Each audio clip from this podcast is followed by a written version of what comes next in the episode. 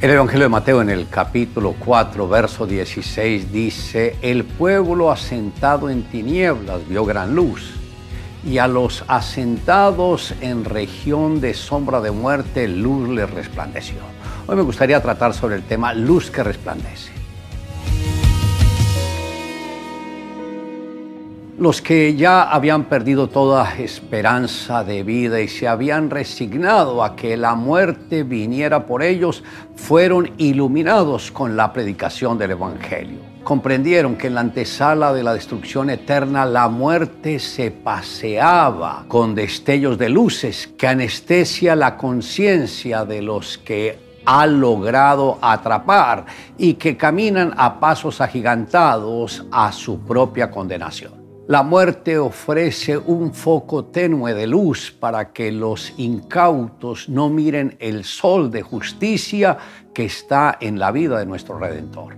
La predicación del Evangelio es simplemente correr las cortinas para que la persona note la gran diferencia que hay entre el tenue foco de los que están en la sombra de la muerte y la poderosa luz del sol de justicia que todo lo ilumina. El profeta dijo, mas a vosotros los que teméis mi nombre, nacerá el sol de justicia, y en sus alas traeréis salvación, y saldréis y saltaréis como becerros de la manada. Esto está en Malaquías capítulo 4, verso 2. Saulo de Tarso, que en su celo religioso pensó que el cristianismo haría gran daño a las creencias de los judíos, se desplazaba con las cartas firmadas que lo autorizaban para encarcelar y maltratar a los creyentes, tratando así de frenar el avance del cristianismo. Mientras estaba galopeando acompañado por los soldados que integraban el equipo inquisidor,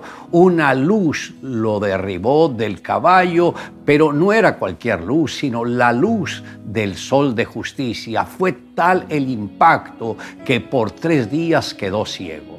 Postrado en el piso oyó, Saulo, Saulo, ¿por qué me persigues? Él dijo, ¿quién eres, Señor?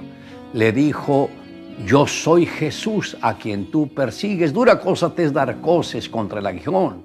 Saulo, temblando y temeroso, dijo, Señor, ¿qué quieres que yo haga?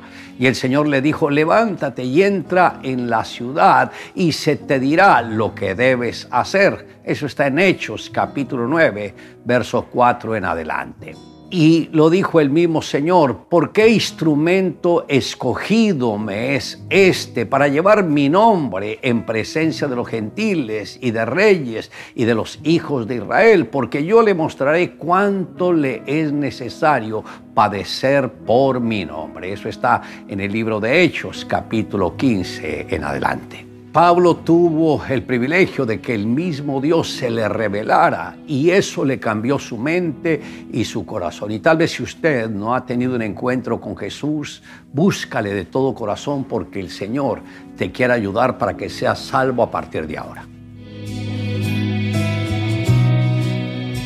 Durante cinco años y medio estuvo haciendo lo mismo. Cada vez que llegaba el tren a la estación iba a esperar a los pasajeros. No necesitaba leer los horarios, no le importaba ni el calor tórrido del verano ni el frío del invierno.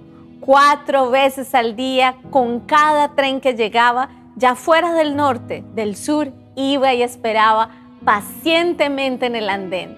Era un perro, un pastor alemán. Tiempo atrás se había llevado el tren a su amo que había partido y desde entonces Ship, que era el nombre del perro, había ido a esperarlo a la estación del tren cada vez que volvía. Ya viejo, un día también murió. Esto ocurrió en un pequeño pueblo de Canadá en 1942. Muchos años después el pueblo aún celebraba al perro pastor alemán Shep.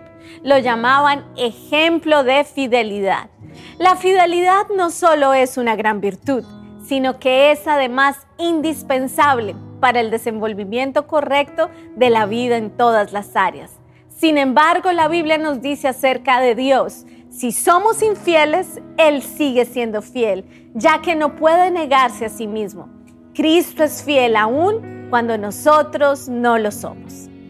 Le invito a que me acompañe en la siguiente oración. Amado Dios, gracias por abrir mi entendimiento para comprender tu palabra y entender que el mismo Dios nos amó tanto que envió a su Hijo Jesucristo para que pagara el precio de nuestros pecados.